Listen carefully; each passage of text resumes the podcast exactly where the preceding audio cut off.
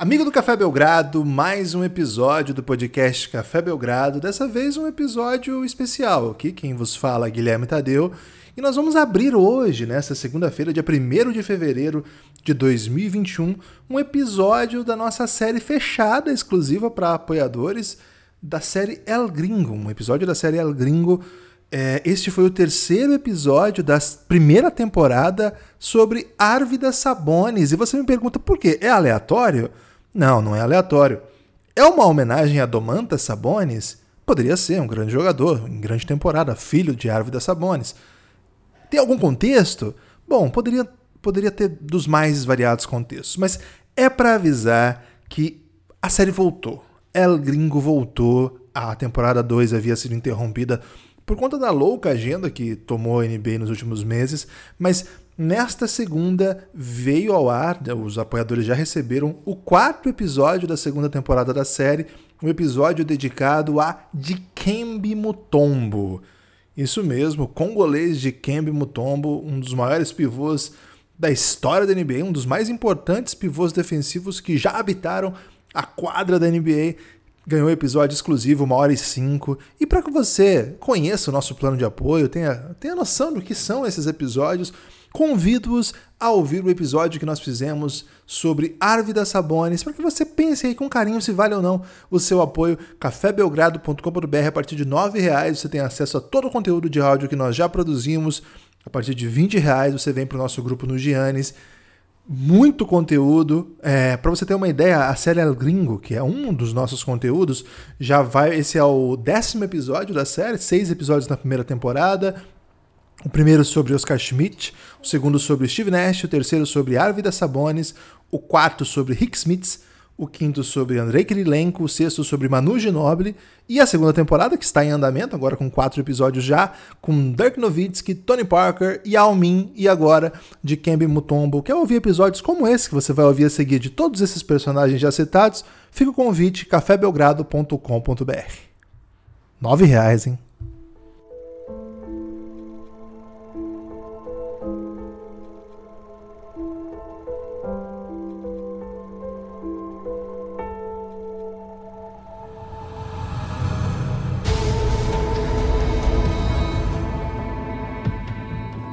Dirk Nowitzki, 10-time All-Star, NBA Finals champion. How does that sound? Unbelievable. Unbelievable. Whatever you whatever you got, just say you know it's Giannis Antetokounmpo. Antetokounmpo. Luka Doncic with the full corner on the buzzer. Are you kidding me? The young man, 18 years old, drills it from full court. What is going on? Are you serious?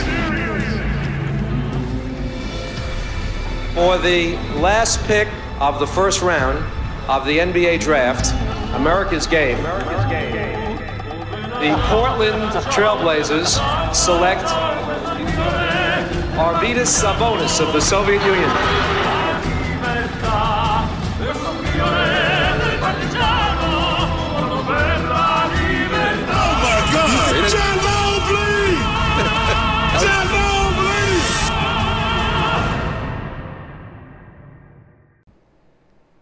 Amigo do Café Belgrado, terceiro episódio da série El Gringo, a história dos estrangeiros que marcaram a NBA. Eu, Guilherme Tadeu, acompanhado de Lucas Nepomuceno, para mais um episódio. E Lucas, esse gringo deste episódio de hoje não é um gringo qualquer e não é um gringo que precisa de brechas jurídicas, né? É um autêntico gringo. olá, Guilherme, olá, amigo apoiador do Café Belgrado. É um grande prazer voltar a conversar aqui com você, Guilherme, falando dessa série maravilhosa que, olha, tem conquistado os nossos apoiadores. El Gringo é uma série da sonoridade, né? Uma série que tem uma vinheta aí fantástica também, é feita por um grande amigo do Café Belgrado, hitmaker Felipe Ferraz. E hoje falaremos de Arvidas Sabonis, um dos grandes jogadores da história é, não precisa nem dizer que é da NBA ou fora da NBA. Ele é um dos grandes da história e pronto, né? Um do, é realmente um dos grandes, um dos gigantes. Um perfil aí que vale a pena você que conhece pouco se aprofundar, né? A gente vai falar bastante aqui, muita história do Sabonis nesse episódio, mas mesmo assim não é suficiente para cobrir tudo que esse cara fez, né, Guilherme? Então você, ao terminar esse episódio aqui, procure se aprofundar no mito Arvidas Sabonis, que esse cara é fantástico.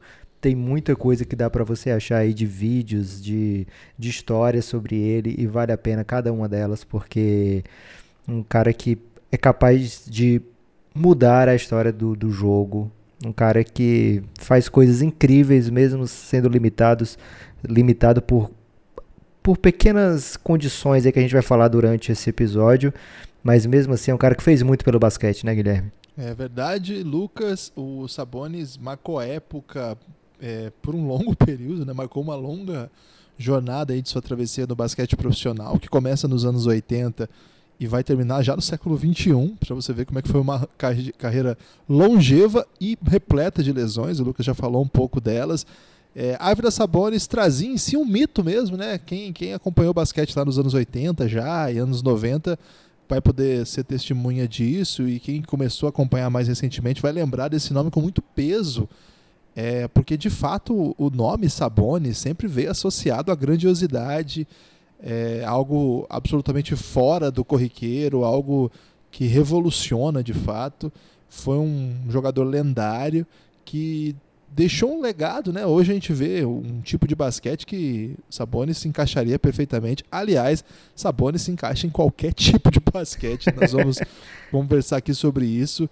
É, o Sabonis é um sobrenome que é, traduz basquetebol. Tem um filho dele na NBA atual. Não é sobre o filho dele, né, Lucas? É bom avisar, avisar o pessoal. O filho dele vai ficar para um futuro aí. Tomara, porque né? tem jogado o suficiente para ser lembrado nessa série daqui a muitos anos. É verdade. Mas o pai é um negócio fora de série. A história de Árvore da Sabonis começa agora.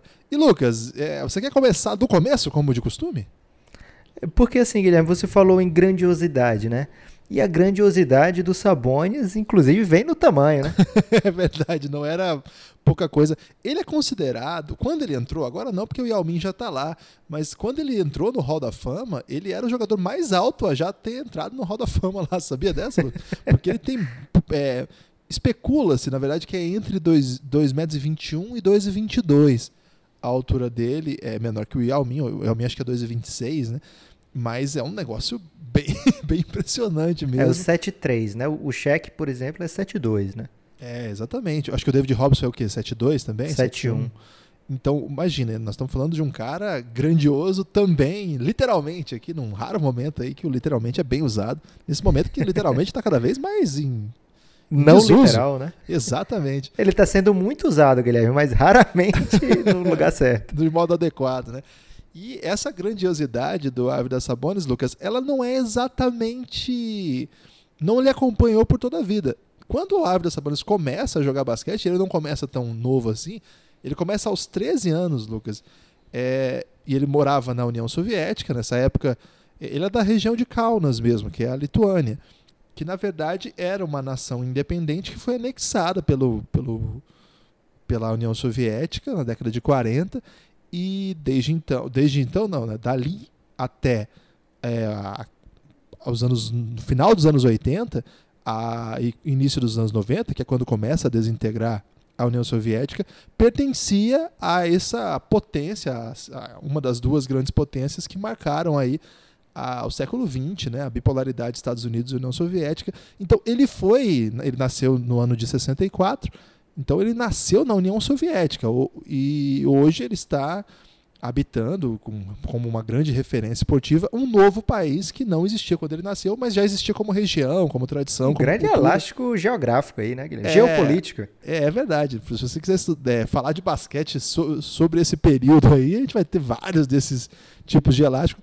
Mas a Lituânia, de fato, tinha uma cultura própria, tinha uma tradição própria, tinha uma identidade. A gente vai falar sobre isso ainda mais adiante aqui nesse E ele episódio. é um cara que, apesar de ter jogado em vários países do mundo, ele jamais esqueceu aquela região, né? Qualquer momento ele volta para jogar lá, muito apaixonado pela, pela cidade, pelo país e é um símbolo de lá realmente. Sem dúvida e um símbolo dos Alguines também, né? Que é a sua equipe de formação e onde ele já foi dirigente, onde ele é, se aposentou, tem uma, uma carreira belíssima pelos Alguires Kaunas uma das, se não a maior equipe lituana do momento. Geralmente ela é rival do Lietuvos Ritas, né? Mas é uma, uma equipe assim da mais absoluta relevância. Até poucos anos atrás aí disputou é, o Final Four. Da, eu tô falando isso porque já tô pensando nos ouvintes do futuro, sabe, Lucas? Disputou o Final Four da Euroliga com o Sarunas e Yasikevicius de técnico, que é outro grande lituano que talvez apareça no El Gringo por algum outro motivo que não sua carreira na NBA, mas ele esteve lá, mas não brilhou tanto. Mas, Lucas, ele começa, ele não é exatamente alto, eu tava falando sobre isso. Ele começa jogando como armador. Por isso, inclusive, muita gente diz que ele é tão bom no passe, na, nos fundamentos do jogo. Ele não foi formado como um grande pivô por dois motivos. O primeiro é aquele que todo mundo já sabe, na União Soviética a formação de atletas era exemplar, era espetacular, não por acaso eles tinham uma, uma máquina de produzir jogadores, né, uma potência fora de série e no basquete era uma referência a, na Europa ao lado da Iugoslávia, as duas grandes fábricas de talentos. Então o Sabonis, claro, foi formado por essa escola, não é pouca coisa. Mas além disso, ele, era, ele não era exatamente gigante quando era quando tinha ali 13 anos, é, o suficiente para que ele fosse preparado como armador. Muita gente diz que é por isso que ele tem essa, esse talento fenomenal aí no passe. Fato é que poucos anos depois ele vai crescer muito, é, como vocês perceberam aí. Aos 15, isso quer dizer, em 1979, nós já estamos passando por um momento em que a, a União Soviética não está no seu esplendor, fiz, é, digamos, financeiro, técnico, político. É, dali a pouco, nos anos 80, vai entrar numa crise severa, mas é, nesse momento a União Soviética continua com seus programas esportivos muito fortes. Então, é, ali com 15 anos, já deram um jeito de botar esse menino no time júnior você vê que ele começa muito cedo a jogar em alto nível, né, Lucas? E isso não vai fazer bem para sua, sua compleição física. É um atleta que, como todo atleta desse tamanho, tem de lidar com a sua saúde de modo muito específico. Ele estava numa região que cuidava bem dos seus atletas, afinal, o esporte era uma espécie de propaganda importante para o regime soviético. Sim. E, de algum modo, os atletas tinham um privilégio que muitas pessoas não ligadas a programas esportivos é, provavelmente invejariam. Mas ainda assim não era uma estrutura médica comparável com o que nós temos hoje. Então o Sabonis teve uma carreira que talvez se fosse em outro momento poderia ter sido com outra estrutura médica, né, com outra é, maneira de, de cuidado físico, talvez não fosse tão estourada, digamos assim, muito cedo. Fato é, Lucas, que é, aos poucos ele já foi mostrando o grandioso jogador que se tornaria e é, rapidamente começa a chamar a atenção desse sistema é, esportivo soviético. Ele integrou as seleções e um grande momento aqui, já dou um salto aí para quando ele está com os seus 18 anos, mais ou menos. Ele foi... se torna profissional muito novo, né, Guilherme? 16, se não me engano. Né? É, profissional aí já é um conceito complexo para a União Soviética e para o basquete internacional também. Você lembra que tinha aquela regra do, do amadorismo, né?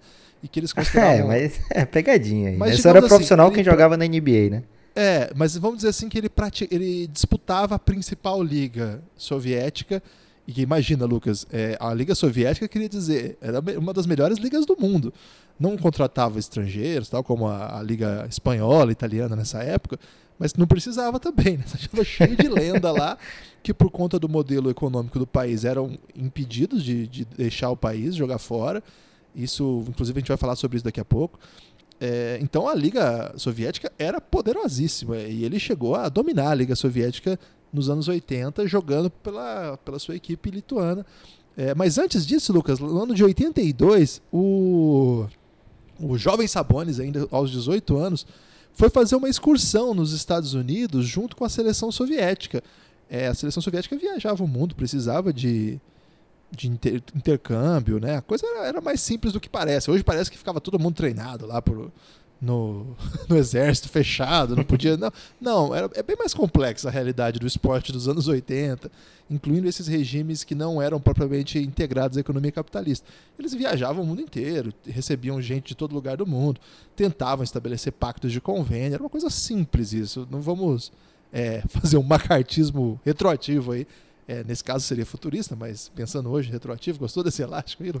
Uma grande confusão. Um elástico é, temporal agora. Exatamente. Mas não vamos, assim, é, pensar com categorias muito fechadas, que de fato era uma, era uma realidade um pouco mais. É, de maior interação, digamos assim. Ao passo de que a seleção soviética estava nos Estados Unidos fazendo uma série de amistosos, e no, no ano de 1982 eles fizeram 12 jogos lá, Lucas. E, cara, o jovem Sabones ali, com 18 anos, dominou. Pode falar a porra toda aqui? No, Acho que não, né, Guilherme? A gente não sabe é, qual a idade no futuro que vai receber a classificação, né? Por então, exemplo, a classificação etária desse, desse podcast El Gringo hoje é 18 ah. anos. Mas daqui a uns anos, quando tiver no Belgraflix, pode ser que as pessoas queiram. Boa. Mais jovens queiram ouvir também, né? Então, detonou toda a, os seus adversários. pela... Entre eles, o Ralph Sampson, você lembra dele? Um dos grandes jogadores aí dos anos 80. E era uma coisa assim, era o grande pivô da sua geração. Aí chegou esse menino russo gigantesco, é, que sabia fazer várias coisas diferentes e dominou. Então todo mundo ficou muito impressionado, Lucas. Foi, ele chegou a enfrentar a lendária Universidade de Indiana, né? Foi o, ele foi assim, todo mundo ficou muito espantado por um motivo, Lucas ele pode ser considerado, e esse é um termo anacrônico, porque na verdade não existia esse termo na época, mas as pessoas que hoje usam esse termo analisaram sabores e disseram que está permitido, ele pode, ter ser, pode ser considerado o primeiro unicórnio. Que tal? Caramba, o primeiro unicórnio? É, há quem diga, na verdade é complexo porque você vai pegar e dizer que Seria o Bill que Walton o paciente era... zero assim de um É, vai dizer epidemia? que o Bill Walton não era um, um unicórnio? Acho que era. Mas vamos dizer assim, o que é unicórnio, Lucas? Ah, o unicórnio, agora em 2018, é aquele cara gigante, é, que pode ser a partir de 2,12, digamos assim, né? E que é capaz de fazer coisas que não deveria fazer. Por exemplo, o Yannis, por exemplo, o Porzingis com seu arremesso e dando toco, né? É, o stretch five, né, digamos assim é um jogador que sai muito do padrão. O problema é o seguinte, Guilherme, cada vez mais está aparecendo um jogador assim, daqui a pouco não vai ser mais unicórnio não. Nessa época do Sabonis, dá para dizer que era um belíssimo unicórnio. Porque o unicórnio leva esse nome pela impossibilidade de achar um cavalo com chifre, né, Lucas? É, a sua raridade e a sua mágica são os grandes, os grandes benefícios de você encontrar com o unicórnio. Então vamos dizer que o Sabonis foi um pré-unicórnio, um unicórnio antes da época dos unicórnios. Por quê, Lucas? Os Sabonis era um negócio de louco mesmo. Eu sempre falo isso aqui, mas é porque na verdade tem uns caras que são assim mesmo.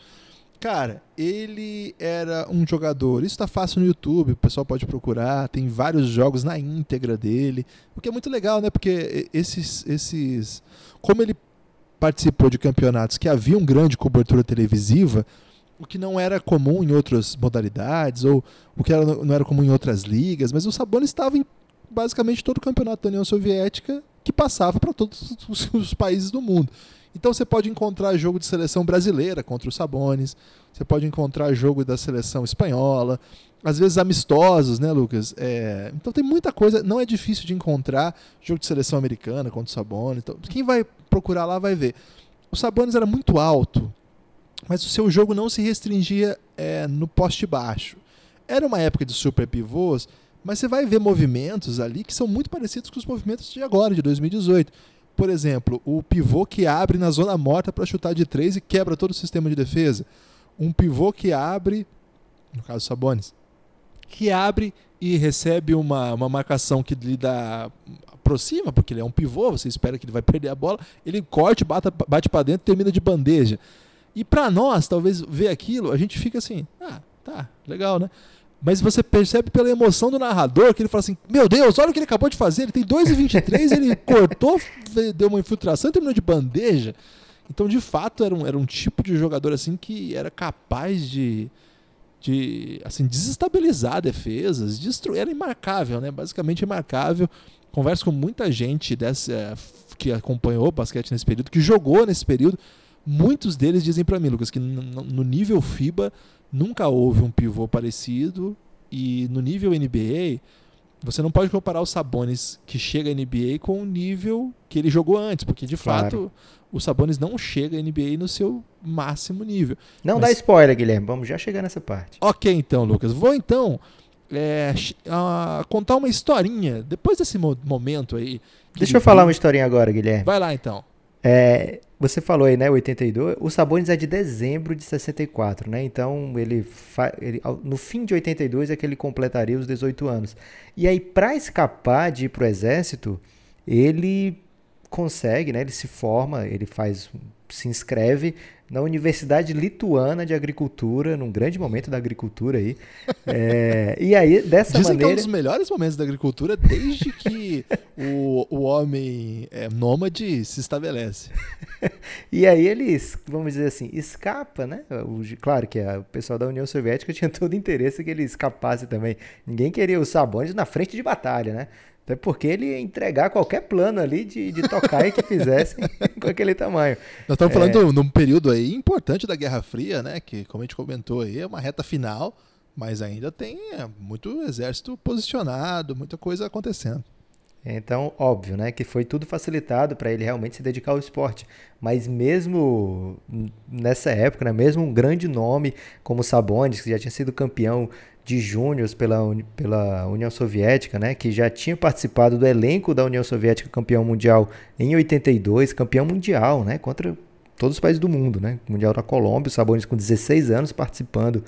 É, mesmo essa, essa União Soviética, assim, mesmo o Sabonis já sendo esse nome do esporte, né, a futura estrela do basquetebol, ele mesmo assim tinha que passar pelos meios legais para poder escapar de uma convocação aí para ser militar.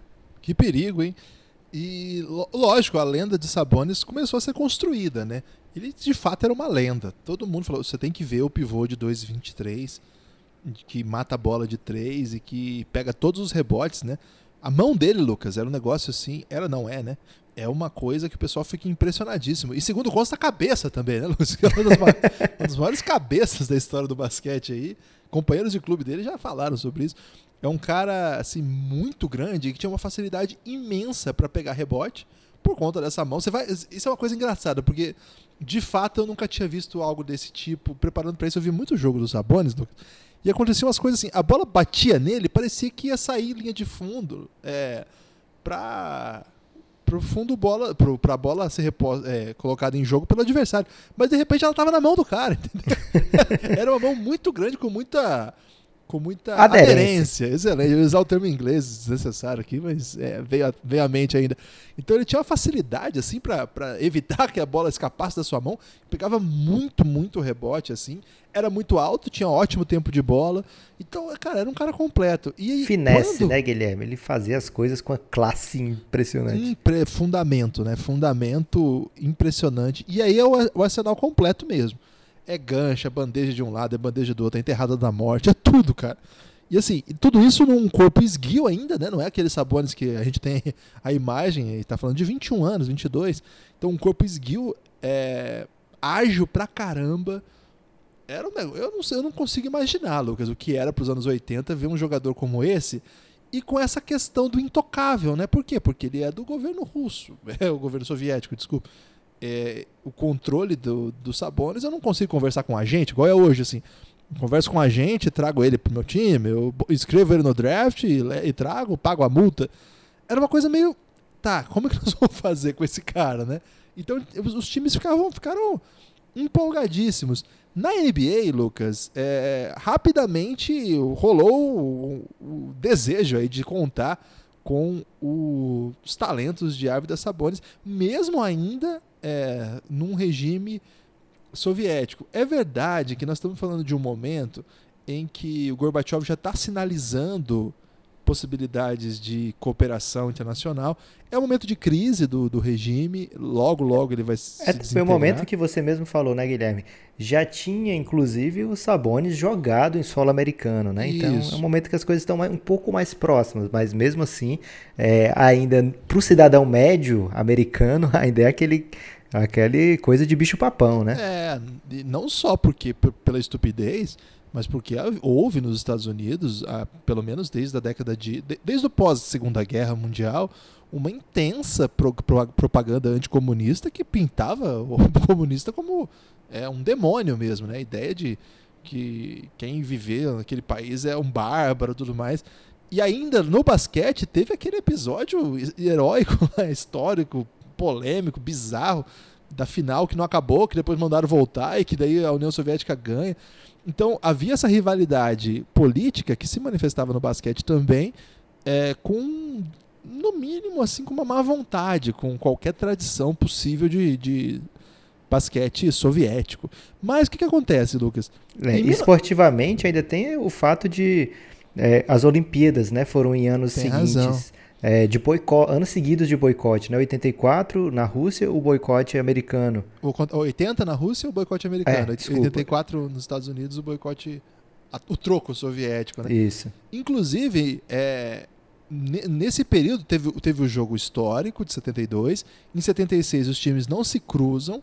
É, entre a União Soviética e os Estados Unidos não se cruzam nas Olimpíadas. Em 80 e 84 cada um deles estava fora, não dava para eles terem se cruzado. Em 88 eles vão ter um cruzamento épico, a gente vai falar disso daqui a pouco. Mas antes disso, em 85, Lucas, você tinha um ano. O que você estava fazendo em 85? Em 85 tava eu não eu não mamei, Guilherme, por muito tempo, porque na época os médicos aconselharam passar logo pro leitinho. Então provavelmente eu tava aí com a mesma mamadeira de leitinho. Será que estava rolando já aí uma, aquele patrocínio do, da, Acho que é o auge, viu, Guilherme? Ô, Lucas, e aí o que, que acontece? O Atlanta Hawks, você gostava do Atlanta Hawks dos anos 70? No momento, É, no momento 80? eu vou te pegar aqui, ver se ninguém perceber, você é meu. O Atlanta Hawks, Lucas, tinha o Dominique Wilkins, tinha o Spud Webb. Você gostava do Spud Webb? Queria armador Spud baixinho. Eu acho que ele chega esse ano, né? 85, se não me engano. Ah, é. Então é um grande momento assim do, do Atlanta Hawks. O que, que o Atlanta Hawks faz na, na marotagem? Em 1985, enquanto o Lucas estava lá com a sua mamadeira de um achocolatado em pó.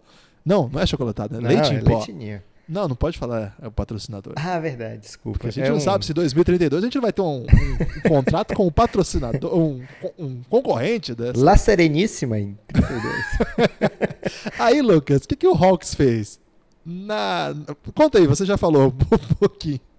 É porque, como eu falei, né, Guilherme? O Sabonis é de dezembro de 64. Isso. Na época do draft, é, era diferente. Não é como agora, né? Acho que talvez até depois do Sabonis, a NBA estipulou o seguinte: se até o fim do ano o cidadão completa tal aniversário, ele pode estar no draft ou não. É, 22 Mas- anos o limite. Isso, hoje, né? Na época, em 85, é, ele precisava ter 21 anos completos para ser draftado, se não tivesse se, se inscrito, né? Como o Sabonis não se inscrevia, nem poderia se inscrever. Então, em 85, na 77ª escolha do draft, Foreshadow aí, hein? grande foreshadow, na hora que todo mundo tá dormindo já, meio cochilando, o atleta falou, tô escolhendo aqui o Sabonis. Hã? Quem? É, a vida Sabonis, da União Soviética. Aí- Os caras, aí- porra, como assim? e aí pegou, não, o pior é isso, pegou, acabou o draft, aí depois o cara que foi fazer a lista no final, depois foi conferir, opa, esse cara aqui, acho que ele não podia não. E aí realmente não podia escolher o Sabonis ainda, não tinha idade pra isso, e aí o Atlanta Hawks vai lá e perde a sua escolha, escolha de quarto round na época. É, a gente lembra que o Oscar no ano anterior foi escolhido no sexto round, né? Ô, Lucas, Então- isso aí foi uma, foi uma grande. Vai que dá, né? É, tentaram passar ali escondidinho.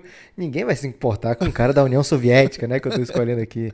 E aí acabou que a NBA não aceitou, o que é muito bom para o futuro, né, Guilherme? Porque a gente tem toda aquela história dele sair no primeiro round, que você vai contar agora e que consta na nossa vinheta. É, antes de contar essa história, eu tenho uma Caramba, outra eu tô história. muito ansioso por essa história. Essa outra história é bem interessante também, Lucas. Em 1986, você já ouviu falar da Louisiana State University? Claro que eu já ouvi. É, ela ficaria muito famosa por conta do Sheck, que foi um, um herói lá. Acontece, Lucas, que esse ano aí o time é, teve uma pequena ideia. Olha a sacada lá da direção. Eles estavam interessados em trazer o Sabonis, o pivô deles tinha machucado, e eles ficaram empolgados com a, com a ideia de tentar falar com o Sabonis, né? Aí você me pergunta, ô Guilherme, o que, que uma universidade quer um cara que quase NBA pegou há pouco? Olha, olha a ideia da- da- dos dirigentes lá da, LSU. Vou chamar de LSU, tá, Lucas? Qual que foi a ideia deles? Ele, falou o seguinte: eu vou fazer um pacto de cooperação costurando diplomacia, Reagan, Gorbachev, o, no, o nosso, a nossa universidade e o sistema, universi o sistema esportivo soviético. Por quê? O, a União Soviética não vai deixar o Sabonis deixar o time enquanto houver essa regra, eh, viu para a NBA, enquanto houver essa regra em que jogadores profissionais não podem jogar a Olimpíada, mas o universitário pode jogar a Olimpíada. Então talvez isso possa facilitar o nosso esse nosso acordo. E o cara meteu de, vamos lá, né? o não eu já tenho, né? é como se sabe, não deu certo. É, segundo o, o cara falou assim, bom, tinha 50% de dar certo. não venceu aí, surpreendentemente. Mas, é, de, de, fato, rolou um movimento sério. Tem, tem uma reportagem sobre isso. Quem estiver interessado, só mandar mensagem aí que eu posso encaminhar na a narração dessa história toda. O fato é que em 86 a NBA é, viu que, assim, o ano passado já tentaram. tem uma universidade aí se movimentando. Eu vou pegar, vou pegar no primeiro round. E aí vem aquela escolha que tá na, na vinheta, como o Lucas falou, quando o Portland Trail Blazers é, opta, né, escolhe no primeiro round, o que é uma, uma coisa diferente já. Diferente é a última que... escolha do primeiro round, né? Uma escolha que pertencia originalmente aos Celtics, mas que estava em posse do Blazers. E eles escolhem a árvore da Sabonis. E é curioso nessa vinheta, a vinheta nossa de abertura traz esse momento, a grande vinheta do Felipe Ferraz, né? O cara faz hits e faz vinhetas maravilhosas. Você que está ouvindo em 2032, é esse Felipe é Ferraz esse Felipe mesmo. Ferraz mesmo. Esse, esse aí da Grammy. Exatamente. Que ganhou o Grammy aí, latino, né? E várias vezes. Várias vezes. E aí, Lucas, o ah, esse momento tá na vinheta, o David Stern é, fala meio com má vontade, né? Críticas! É, ele diz assim, é, com a escolha 24, né? O. É 24, Lucas? É, 24. 24. O Portland Trail Blazers escolhe é, a vida Sabonis. É, ele fala assim, é, da União Soviética para um jogo americano, né? que queria dizer assim, basquete americano, tá, porra? e escolhe a Ávida Sabonis e rola uma vaia sinistra, né? Claro. Imagina, a União Soviética com tudo. A galera que vai pra noite do draft já vai meio pra farra também, né? Então já estão afim meio de um caos. Mas e essa cara... vaia é meio raivosa, é um pouco diferente da vaia da é, farra. É uma vibe meio glow, seriado da Netflix, que sempre brinca muito com essa questão. É, União Soviética e é, meio, é ambientado nos anos 80, então imagine aquela vibe meio, meio folclórica, meio séria, assim. Mas de fato, aí o Árvida Sabonis entra no sistema NBA, digamos assim, Hum, o, o Portland Trail Blazers escolhem sabendo que não vão ter é, grandes possibilidades de contar com seu serviço. A ideia, de fato, era pegar o Sabonis, né? Esse que é o... Esse que é Depois o... a gente vê se dá para trazer o cara. É, sabia-se que não era uma operação simples. A União Soviética gostaria de contar com Sabonis. É, o desenho aí para costurar esses tipos de, de contrato com quem estava no exterior já não era simples não se tornaria mais simples. Era um time muito interessante. O Boca tem umas teses sobre isso muito loucas, né, Lucas? Ele, ele diz que se o Sabonis fosse, e o Petrovic também foi vinculado ao Portland quando chega, haveria uma dinastia aí antes da do Jordan. Você já ouviu falando sobre isso, né? É, o Clyde Drexler também compartilha dessa ideia do Buga, Guilherme. Não sei se você já viu, mas o Drexler ele fala: naquele time que a gente tinha, se chega o Arvida Sabonis, a gente ia ter pelo menos quatro ou cinco títulos. Caramba, e não, a, verdade, a verdade é que é assim, né, Lucas? E talvez aqui começa um dos maiores ICs da história da NBA e talvez o maior IC do El Gringo que vai ter. Acho que não vai ter outro IC maior que esse, que é IC Árvida Sabonis chegasse à NBA com 20. Que ano foi? 22 21, anos. Né? 21 para 22, é. Caramba, Lucas. E aí? Sua vez de falar o IC. Nós estamos aqui para falar, para refletir, Lucas. Então pode Abriu então, eu pensei que esse ia ser o grande destaque final do episódio e refleti Não. muito sobre como se, o, o, que seria, né? Porque é, a priori eu tenho essa mesma teoria também, né? Caramba, pelo que eu vejo do Sabonis, a diferença que ele faz em quadra, né? As coisas novas que ele traz para o jogo, uma certeza eu tenho que o jogo mudaria antes, né? Essa mudança que tem dos big men é, talvez fosse antecipada. Claro que depois dele teríamos aí uma leva de, de big men meio parrudos, né? Meio sinistrões ainda, mas é, caramba, a gente vê uma época com Sabones e Joaquim Olá, Olá João ao mesmo tempo, né, Guilherme? Então, dois dos mais habilidosos big men, né? Então, talvez a gente tivesse essa mudança um pouco já do jogo do, do homem grande antes. Mas eu fico pensando, Guilherme, o seguinte: o Sabonis ele tem muitas contusões durante a carreira, muitas, muitas, muitas. Quando ele chega ao Portland nos anos 90, depois, é, o, o GM pede ao médico que faça os exames de raio-x e eu, quando recebe os exames de imagem, o, o médico fala o seguinte para o GM: Cara, só com esses exames aqui eu já consigo para ele uma vaga de deficiente em qualquer estacionamento aqui nos Estados Unidos. Caralho. então, é, ele tinha muitos problemas estruturais já. Ele teve duas contusões sérias no Aquiles, teve problema no joelho, ele teve problema praticamente no corpo todo. É, então, como é que seria o corpo dos Sabonis jogando 82, 82 jogos por jogos. temporada, é. fora playoffs, né?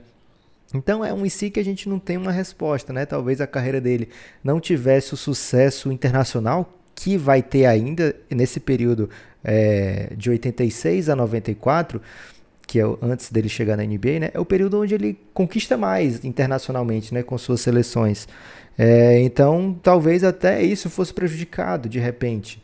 Então é, é muito difícil a gente prever qualquer tipo de, de, de, futuro ou de passado, né? Como seria com os Sabonis ou não. Eu sei que o tipo de jogo que ele tinha seria uma coisa inédita para a NBA, uma coisa de muito impacto. E realmente o Portland se tornaria um dos um grande favorito aí desse período, porque cara, eles passaram o, o Michael Jordan pelo tanto que o Drexler jogava, que não era pouco, né? Então o Drexler já era um dos grandes da NBA. E não era só ele o time. Se você pegar o elenco do Portland nessa época, é um time que rivalizava com, com, com o Bulls, que rivalizava com os, os grandes times do Oeste, que chegava sempre na, na trave, né? Tava lá quase e perdia. Então era realmente um timaço. E com os Sabones no meio ficaria uma coisa bizarra, né? Então imaginar por esse lado é lógico, ver que os Sabones tornaria o Portland a grande potência da NBA. E o outro lado é, será que isso prejudicaria no longo prazo a carreira dos Sabonis? A gente pode argumentar também, Guilherme, o seguinte, eu estou dando vários argumentos e contra-argumentos do meu próprio argumento. Então, Isso tô... chama dialética, Lucas. Eu estou numa dialética terrível aqui. Não, é porque... é sempre bom a dialética, Lucas. Ah, então estou numa ótima dialética. É... que você falou, né? Não sei se você falou isso já no ar ou se falou antes, quando a gente estava conversando sobre o episódio, do quanto a União Soviética forçava os Sabonis a jogar e quanto isso fudeu o rolê, né? Opa, desculpa aí, ouvinte sub-18, o quanto isso prejudicou a carreira. o passeio, né? prejudicou fisicamente os Sabonis, né? Talvez com maior cuidado da NBA, sabendo dosar os seus minutos, sabendo dosar os seus limites, a gente teria realmente, de fato, um Sabonis é, eternamente saudável na NBA. Eternamente é uma palavra muito dura, né? Mas, assim, saudável pela parte majoritária da sua carreira e seria uma delícia de ver. Agora, uma coisa que eu me intriga, e acho que até quando a gente conversou com o Buga sobre isso, disse isso a ele, é o seguinte, mas e aí? Eles iam botar o Sabonis para jogar? Porque eles não botaram o Petrovic. Você fala, ah, mas o, o Sabonis... Não, tá, mas o Petrovic também. O Petrovic é um dos melhores jogadores da história, né? Acho que ninguém vai dizer que não é. Mas e eu aí? acho o seguinte, Guilherme. Quando você tem um cara de 2,22 ali, que todo mundo tá vendo, o cara tá, a torcida tá olhando lá aquele cara de 2,22 no banco e pensando, porra, será que esse cara não pode entrar aí não? É o time que tinha draftado o Samboy, né? O Samboy é. com dificuldade. Eles chegaram a levar o Rolando. Dele. O Rolando passou pelo Portland nessa época aí. É, Grande momento do. Brasil aí. Rolando teve a chance dele, então tu acha que o torcedor não ia falar, pô, bota o grandão aí, cara, vamos ver o que, que ele faz. e aí, uma vez que o grandão entrasse, acabou, cara. Acabou a é. brincadeira como o Eu acho que. Previu. É, pelo fato de ser um, um estilo de jogador diferente, não, não vou muito pra tese do grandão no sentido visual da torcida, mas eu acho que pela raridade né, do tamanho, e você tem que botar em quadra. É diferente que os Estados Unidos produz muitos alas, talvez nenhum como Petrovic na época, ou um ou outro só, mas você produz bastante ala, né? E alas bons que, que vão, vão precisar de espaço. De fato, o pivô É mais complexo. E aí, Lucas, tem uma outra questão, né? É, a entrada de Sabonis na NBA nos anos 80 teria, é, digamos, acelerado a, o momento dos estrangeiros na NBA, né? E é interessante porque eu acho que isso um foreshadow, foreshadow não, né? Uma projeção de contra-história absolutamente irrelevante, porque não, não dá para falar do IC, mas provavelmente isso abriria a porta para outros outras comunidades de basquete aí, né? E é quando a FIBA abre, eu boto a culpa na FIBA, cara. Quando a FIBA abre para 92, um monte de, de, europeu automaticamente entra no radar da NBA de forma pesada, né? Sabonis, Divac, quem mais, Guilherme? Um monte que foi que chegou, né? Assim, tem tipo, oito é. de uma vez. Tem, tem Marciolines, né? Tem, não, tem vários. Nessa época aí que aí a galera chega de vez. E aí, se a FIBA faz isso uma janela, uma Olimpíada antes, imagina aí o tanto de, de, de desses caras que iam chegar mais jovens à NBA, capazes de causar um maior impacto. Cara, teria sido um caos. É, e, poxa, é, é uma geração maravilhosa de basquete, assim. É, toda geração é muito legal, a gente tem ídolos em várias delas, mas essa dos anos 80, cara, é um, você pega Petrovic, você pega Sabonis. Cara, a gente falou rapidamente aqui do Marsuliones. Eu sempre tenho dificuldade de falar o nome dele. É um armador canhoto da Lituânia, nessa época União Soviética ainda, que vai pro Golden State. Cara, que jogador, cara. Você vê os vídeos, você fica, caralho, esse cara jogava muito. É, Volkov é um craque atrás do outro, você fica impressionadíssimo, assim, daria a pouco a geração dos anos 90, Yugoslava, né, nessa época já estava dando as caras, cara, de fato é uma geração que seria muito legal vê-la chegando antes da NBA, mas é um IC gostoso, né, Lucas? Para continuar contando a história aqui, o Sabonis não foi para NBA, continuou, e esse talvez tenha sido o seu auge, né, o momento em que ele é tricampeão lá do torneio soviético pelos Alguires, 85, 86 87, ele tem uma lesão joga as Olimpíadas de Seul não é longe, digamos assim, do seu, do seu melhor nível. E aí tem uma história legal disso aí, Guilherme, que é o seguinte, essa Olimpíada 88, né? Isso. né? Ele tá contundido sério e ele se trata onde? Em, em Portland. Portland. Os médicos de Portland e... sempre deram uma ligadinha para ele, sabe? Nunca nunca eles nunca abriram mão de contar com o seu serviço, sempre tava ali é meio é, que no horizonte.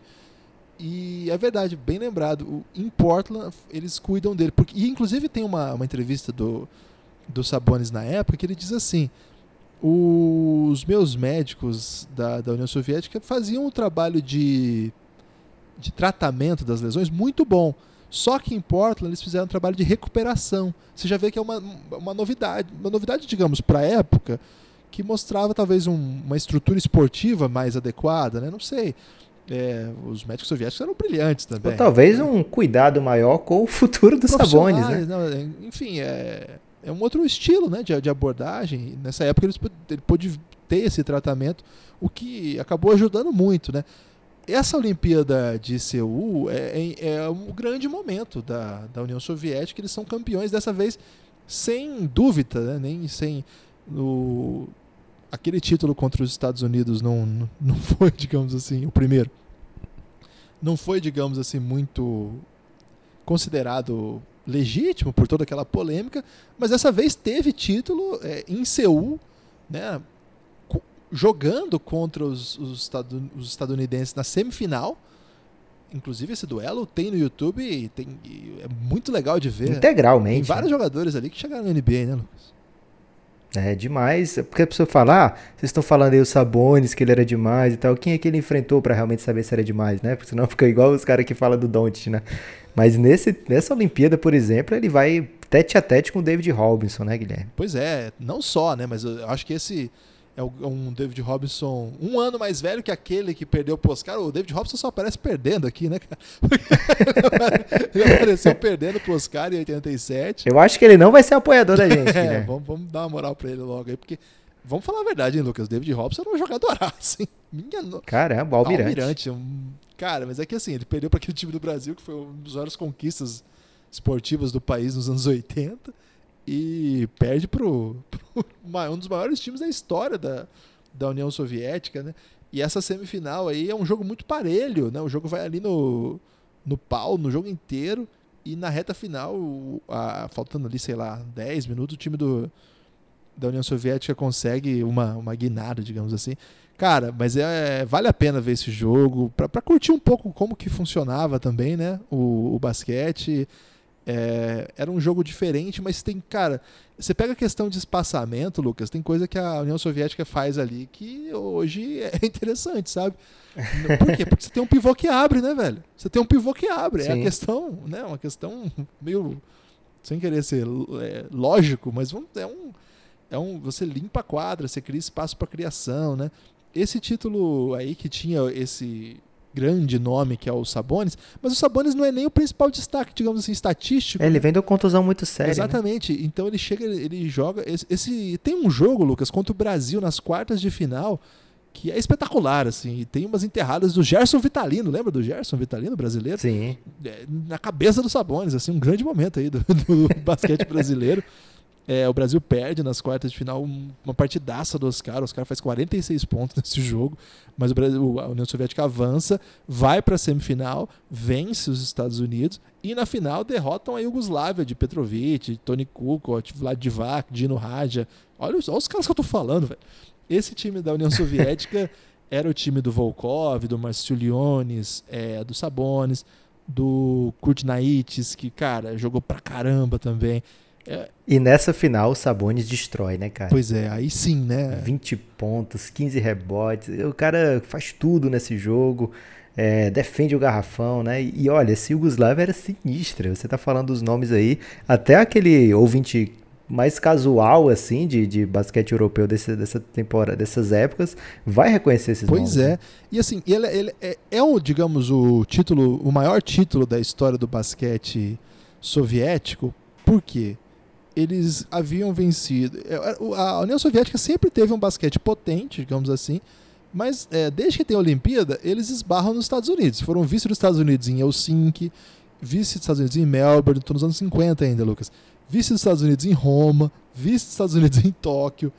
Aí na Olimpíada do México de 68, eles vão eles ficam com bronze só. A Iugoslávia já aparece como força. E aí em Munique tem aquela decisão polêmica em que eles vencem grande time do Sergei Belov. É, é, eu acho que eles vencem de forma justa, né? Tem é um polêmico, documentário. Né? Assim, mas é muito polêmico. Os americanos relutam muito em aceitar isso, aquela derrota. Então é uma, uma, uma, vitória com asterisco, né? Porque de fato é uma coisa meio, meio chata, vamos dizer assim. Em 76, eles não vão, eles vão ao, ao bronze. Em 80, eles é, curioso isso, porque se você percebeu até agora, eu falei só de dois times que foram campeões olímpicos em toda a história do basquete é, os é. Estados Unidos sempre e a União Soviética com asterisco. Aí em 80, o que acontece? Os Estados Unidos não vai. O, o jogo é em Moscou. Então, assim, todo mundo imaginava que seria a União Soviética, mas aí aparece a grande Iugoslávia, e que, que a, digamos, começa a dominar. Então você tem na história três times que ganharam a Olimpíada. União, é, Estados Unidos sempre, uma da Iugoslávia, uma da União Soviética, até que a União Soviética vem e vence novamente. 84 em casa, os Estados Unidos vencem com Michael Jordan. Tô sentindo que você tá dando um jeito de meter o Manu nesse podcast. É, depois é bizarro, né? Não, de fato, assim, o, depois nós estamos falando aqui de Yugoslávia nos anos 80, em 1980, esses dois grandes títulos da União Soviética e o time do Genobre do Manhano. E ninguém mais ganhou a Olimpíada senão os Estados Unidos. E esses três, esses três exemplos aí. Então, para você ver o tamanho que é essa conquista, né? É uma conquista cara, venceram um time dos Estados Unidos que tinha Mitch Richmond, que tinha Stacey Algmon, Dan Marjorie, Danny Manning, David Robinson. É, o cara vai ouvir hoje e vai falar, não, mas se pegar um time de college dos Estados Unidos hoje vai perder para todo mundo. Mas é... Vai, mas nessa época ganhava de todo é, mundo. Né? Também porque nessa época os atletas ficavam no college por quatro anos. Então Sim, não é. eram tão novinhos. Ah, mas mesmo os de hoje ficando quatro anos, eu acho que eles não ganha um título olímpico, assim, de uma seleção potente. É, não, depende, Lucas. Imagina o LeBron tivesse ficado 4 anos na universidade com 22 jogando Olimpíada. O LeBron tomou na cabeça aí. Você que, você que escuta o Reinado tá sabendo já. Mas assim, Lucas, então é o grande título aí da história. E aí, nós estamos falando já de 88, né? A temporada 88-89, ela começa sob o signo do desmonte da, da União Soviética é um momento já de abertura total, vamos dizer assim. Total é exagero, mas de uma volúpia por abertura. Volúpia acho que é um termo meio sexual. Né? É, é por, um impulso por uma abertura que de fato permitiu que outros interesses se impusessem na, no modelo político soviético. E aí, Lucas, tem um grande, uma grande sacada aí do rolê que é o time de Valladolid. É, e só para completar, é, a importância dessa vitória da, da União Soviética é que talvez Ah, tenha acelerado É aí o processo de abertura, né? A, a possibilidade de trazer um Dream Team. Você já pensou? Se não, tem, não existe a possibilidade ainda de levar os profissionais, não existiria o Dream Team de Barcelona. Pois é, se isso não e isso faz os Estados Unidos perdem em 87 no PAN. Perde em 88 aí, o David Robson sempre perdendo, coitado. Pô, você abre o caminho para discussões, né? E aí os Estados Unidos em 92 vêm com a máquina. Não é tão simples assim, mas o Lucas tem razão. É, muita gente trata esse momento aí como é, o- na verdade, o momento em que os Estados Unidos falam, bom, ok, se a gente quiser ganhar aqui, mas aí também tem a ver com a abertura comercial e tudo mais, né? Tem, E tem. aí? Mas talvez a, abertura esportiva, talvez, né, demorasse um pouquinho mais. Vamos botar na conta da, do Sabonis essa que fica legal. Fica. Aí, Lucas, esse ano, é, com a abertura econômica, por exemplo, alguns jogadores vão para NBA. É o caso do Marsuliones. Que, cara, é, eu, eu tenho medo de estar falando o nome errado dele. É muito difícil falar o nome de lituanos. Mas esse cara, como eu já falei, é um... Ele não tem um primeiro nome aí mais apetitoso. não, é até pior, Lucas. É melhor ficar com. E um É, apelido porque aí o pra primeiro ele. nome dele é Sarunas, e aí vai confundir com o Yasikevicius, né? Que é o Saras Ah. mais próximo nosso. Então vamos de Marciliones mesmo. O Marciliones acerta com o Golden State Warriors, Lucas. É um grande momento aí do Golden State Warriors. E é, guardem essa informação que daqui a pouco eu vou retornar a ela. Nessa época, o Sabonis teve conversas com o NBA, mas ele diz, no geral, telefonemas, ninguém foi até a, a ele querer contratar seus serviços, nada disso. Quem foi, Lucas? Foi o pequeno Valladolid. Não é exatamente pequeno, para a época era um time respeitável, mas não é o Real Madrid, né? Não é uma potência. O Valladolid procura o ministério lá do- dos esportes da União Soviética que faz um acordo para falar: eu quero, vocês vão abrir o mercado, então eu quero o Sabonis. Como que eu faço? Aqui, Lucas, tem mais uma informação dessa que você falou. O cara pegou o exame do Sabonis e falou: não dá. não dá. Esse cara não dá mais. Então, teve isso também que afastou outros interessados. Porque nós estamos falando de um momento em que tá, o Sabonis jogou a Olimpíada bem, mas será que não foi aí a última, o último suspiro aí de um, de um grande talento? Isso, nós estamos falando isso com um cara com 25 anos, né? Então, não. Mas muita lesão, como o Lucas falou. Lesões graves mesmo, assim. Eram lesões assim. Eu peguei a lista, Lucas, tem um monte de nome lá. Algumas bem graves, assim, né? É muito louco que ele conseguiu jogar. Se você jogou aquele jogo, acho que era Championship Manager, CM, nos anos aí. 2000, é, o CM, 2003, 2004, por aí. Tinha tipo pescoço partido, né? Canela desviada. Era esse tipo de lesão minguado, aí que né? o Sabonis tinha. Não sei o que é minguado. Cara, ele tava muito ferrado. E aí o Valladolid falou, dane-se, eu, eu quero mesmo assim. É, fez um acordo, parece que custou... é, parece por quê? Porque esses números não são expostos a... a a transparência não foi uma das coisas que marcaram a abertura política e econômica da União Soviética. É, mas essa, esse movimento aí especula-se que custou em torno de um milhão de dólares. Eu não sei o que, que significava isso na época, eu não sei nem se é verdade esse dado, é, mas tem fontes aí de, de reportagens sobre essa negociação na época, é, muitas ligadas à imprensa espanhola, que garantem que foi por aí. E aí ele chega no Valladolid, cara. Claro, não é um time de ponta, ele não vai ser campeão, mas ele mostra tudo aquilo, né? Foram momentos impressionantes. Foi o Sabonis, assim, não, tem como explicar além de dizer ele foi o Sabonis, mesmo com todas essas lesões, mesmo com todos esses problemas, ele foi o Sabonis, chegou, a, brilhou tanto que o Real Madrid falou: "Tá, me dá esse cara aí, vai, me dá machucado mesmo, eu quero". aí no Real Madrid ele de fato domina. Lucas tem na íntegra, cara, a final da Euroliga dele contra o Olympiacos pelo Real Madrid. Ah, vá, vá, vá ser bom lá na casa do. Que, que pode falar em 2032? Vai ser bom lá na casa do senhor, sabe? Porque é um negócio de louco. É. é... Casa do...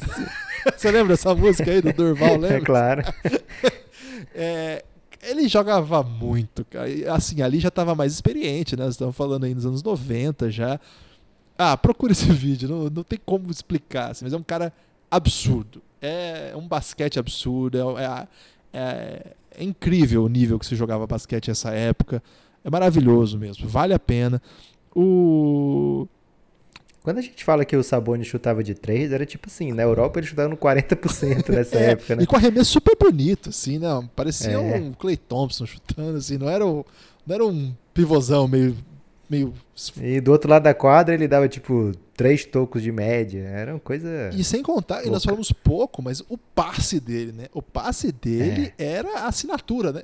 Tudo isso que a gente falou não era tão importante quanto a capacidade dele de passar a bola é, tanto que hoje o Jokic fazendo triple-double atrás de triple-double na NBA, as pessoas comparam, né? Não, esse aí seria mais ou menos o, o tipo de, de passe do Jokic seria se o Sabonis tivesse entrado na NBA no seu auge, né? Porque mesmo o Sabonis velhão, quando ele entra, ele ainda tem uns passes excelentes. Excelentes. Então, esse grande momento no Real Madrid, dominante, já um pouco mais experiente, né? Roçando os 30 anos, volta a chamar a atenção da NBA e finalmente ele vai para a NBA, Lucas. Chegamos à NBA. Mas antes Não da NBA, NBA. a Olimpíada de é 92, né? Vamos falar, vamos falar bem rápido dela, mas só tem uma coisa muito interessante, né? Que, quer dizer, tem muitas coisas interessantes na Olimpíada de 92, é, que talvez a gente tenha que falar numa série específica essa sobre Olimpíada, Olimpíadas, Essa sei. Olimpíada merece uma série toda, Lucas. E aí, para a Lituânia, que já, já joga como Lituânia, né? E aí ele é o, é o grande momento do, do é a grande história de toda a Olimpíada da seleção da Lituânia, porque era um time que precisava de apoio para jogar lá, porque eles não tinham grana para as viagens. É, não tinha federação organizada ainda, né? Não tinha. E aí uma banda americana se compadece. É por isso, Lucas, que eu pedi pro, pro amigo guardar esse nome. É o Grateful Dead, a banda, que era muito fã do Marcio Leones, porque ele é de São Francisco essa banda. E o cara era fã do Warriors e do Marceliones. Pode continuar agora. Demais, né? Aí eles bancam, né? Desde o uniforme, né, Guilherme? Até o resto Viagem. das coisas. A, parece que a bermuda e a camisa eles pagaram mesmo, assim. É, é uma coisa louca. E aí o time começa é. a ganhar de todo mundo na Olimpíada. Né? Sim, aí chega a semifinal contra os Estados Unidos, obviamente que vai perder para o Dream Team, né? Não tem como. Mas mesmo assim faz um, um quarto digno, né? No primeiro quarto foi empolgante e tal. É, e aí vai para a final do bronze, né? Terceiro e quarto. Contra quem, Guilherme? Que não era mais União Soviética, era uma espécie de comunidade dos atletas unidos, né? Que eles chamavam nessa época, que a União Soviética também tinha acabado. E aí eles vencem, né, cara? Então foi uma coisa meio. E era uma rivalidade louca. É, porque né, imagina, é como se um, é, um país que foi anexado, agora separado, volta a enfrentar o seu próprio país. Então era meio tinha amigos ali, mas tinha uma questão nacionalista colocada, né? Tinha uma, uma questão histórica também importante. E esse, esse é, segundo os Sabones, é, o ouro veio em 88, mas a alma deles veio em 92, né? Uma, uma frase pesada aí sobre. É, é, é, assim, ele. Acho que ele já tinha uma medalha de ouro, era o que realmente importava para ele. Mas a vitória de 92 é, foi uma coisa que cara, tirou o, os Sabones assim do sério, né? O que, que ele faz? Ele sai para comemorar, não volta para receber a Olimpíada. Ele não, ele não vai pro pódio, né? Porque tinha que esperar a final, que foi Estados Unidos é, e Croácia. Ele e mais uns três jogadores não voltam. e aí acham ele dois dias depois nos quartos de, de mulheres da, na Vila Olímpica, é um né? Momento polêmico Essa é a história, aí. o mito do Sabones. E esse time da Croácia que foi vice-campeão é o time que tinha Petrovic, Dino Raja, Tony Kukoc. Essas histórias da Lituânia tem um documentário bem interessante que chama The Other Dream Team, né? O outro Dream Team. Porque a Lituânia não era só um, uma parte lá, um estado, digamos, da União Soviética, que tinha o basquete, tinha os sabones. Cara, é uma puta de uma tradição basqueteira. Eu falei de, de mais um cara aqui que era brilhante, mas eu falei de dois já, né? O Marcio Leones, que foi pra NBA, jogou muito na NBA, viu, Lucas? Teve temporada de, de rookie com mais de 10 pontos por jogo é, imediatamente entrou já, sabe, na, na, rotação. Foi um dos caras importantes aí para a consolidação dos gringos na NBA, assim. E tinha também é, o Kurt Knights, que a gente já falou lá, lá atrás, que jogou muito. Então é uma comunidade que era tão boa que, nessas condições aí, não é que a União Soviética estava uma condição muito boa também, mas nessas condições enfrentou um país muito maior, digamos, né? Um, gente que sobrou do, do, da União Soviética é muito mais, e venceu, né, cara? Então foi um foi uma boa demonstração. Obrigado por ter lembrado desse, desse grande momento aí, viu, Lucas? em, e quando o, a, a, Lituânia, dali em diante, é, cara, eles viraram assim. toda a Olimpíada eles chegavam, sabe? Eles foram bronze três vezes seguidas, né? Foi em 92, 96 e 2000 e sempre brilham em Olimpíada. É um, uma tradição incrível assim de basquete, é, respeitabilíssima, né? E hoje tem jogadores na NBA, não só o filho do do Sabonis, mas outros, né? O Jonas Valanciunas já foi primeira escolha, o Sarunas Essequevicius já jogou. Tem outros personagens que passaram. Você lembra do Songaila, Lucas? Um jogador importante aí da, da, da Lituânia que grande momento do Songaila ser citado. É, aqui. não, para lembrar de como que ele abriu portas, né, para para NBA e para outros nomes também. Agora podemos chegar na NBA, Lucas.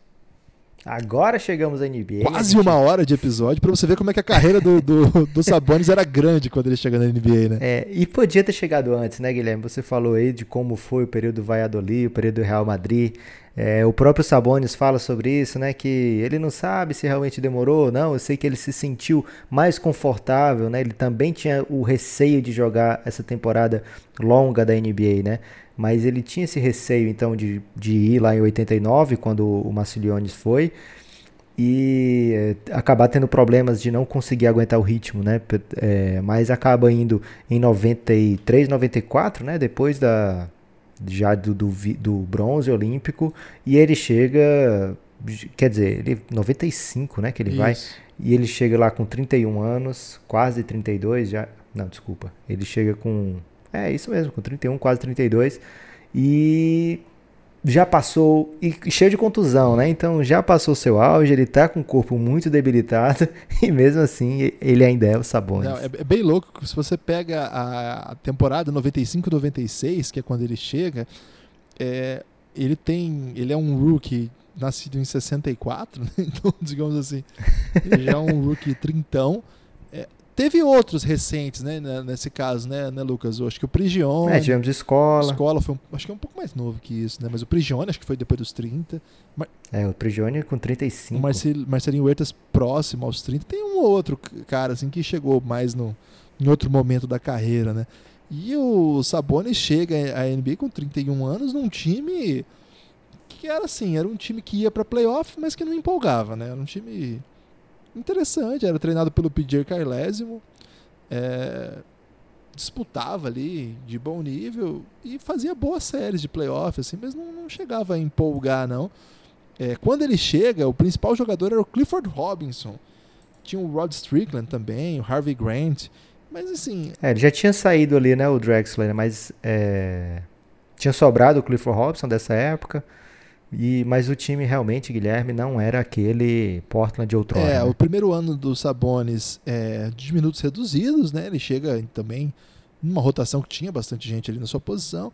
E na temporada regular ele teve atuação assim bem interessante naqueles, naquelas estatísticas avançadas. Já tinha isso nessa época? Devia ter, porque olha só, Tem. Com 23 minutos, 23 minutos de média, quase 24, ele tinha 14 pontos, 8 rebotes e quase duas assistências. Então, assim. Aí não dá nem para reclamar assim, ah, o técnico não botava não, ele para jogar. Não. É que não podia. Aí não né? dava, né? Esse, nesse primeira temporada ele chega e já vai aos playoffs contra o Utah Jazz. Era uma série interessante essa, né, Lucas? É, que ele chega, como você falou aí, né? Top temporada de rookie, 14 pontos por de média. Vai para playoff, que é um momento que dá para realmente dar uma jogadinha a mais, né, Guilherme? Dá pra. Oh, vou colocar esse cara para jogar um pouco mais, porque é uma série. São jogos um pouco mais é, espaçados, é, não, tem, não tem viagem. Não tem do que descansar também, né? Depois que É, não tem viagem e se perder já era. Então vou botar o garoto para jogar, o garotão de 31 e aí o garoto joga e vai, a média vai para 23 pontos por jogo, é, 10 rebotes, Foi o líder, né? Quase, foi o líder do seu time. Quase duas assistências e joga quase 36 minutos de média. Então né? entenda aí do que nós estamos falando, do nível de jogador que nós estamos falando. O cara que teve tudo isso aí que a gente falou, que chega aos 31 anos e que tem uma temporada modesta ali, meio que um dos bons pontuadores, mas jogando poucos minutos. Ele chega no playoff contra o, um dos grandes times da sua geração, né? Que é o da, não, é o Jazz de Stockton É, Malone, o, o Jazz de Stockton Malone, numa época assim. O Malone com 32, Stockton com 33, Ornasek com 32. Então é um time ali que já estava acostumado a ganhar, né? Um time que potência. É a época que eles estão indo para finais Exatamente. ali, né? É, Pré-final ali. essa, tempo, essa, tempo, essa série aí do, do Jazz contra o, o Blazers, o Malone teve média de 14 pontos e 14 assistências por jogo. Assim, era, um- era um timaço, né? E o Sabonis meteu esse 23-10 aí com 31, joelheira de vôlei, grande momento da modalidade aí, aquela, aquele jeitão tiozão, né? Aos poucos isso vai piorando, né, Lucas?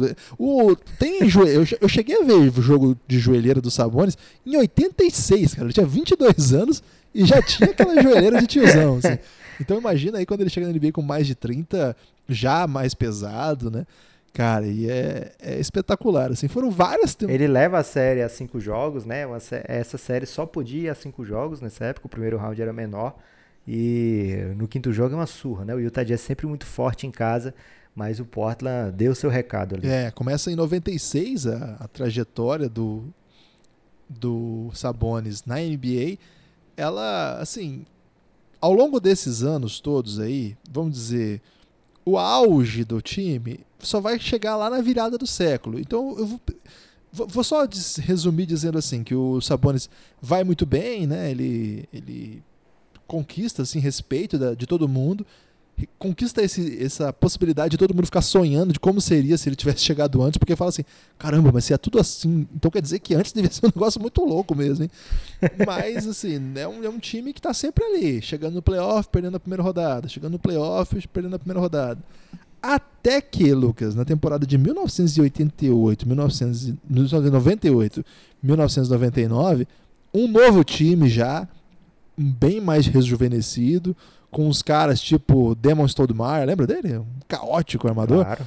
É, o Rashid Wallace já. Imagina o Rashid Wallace jovem aí jogando com Sabonis, que dupla, cara.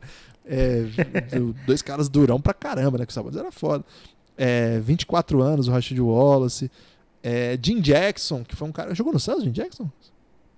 Jogou, jogou em quase todas as franquias Jim Jackson.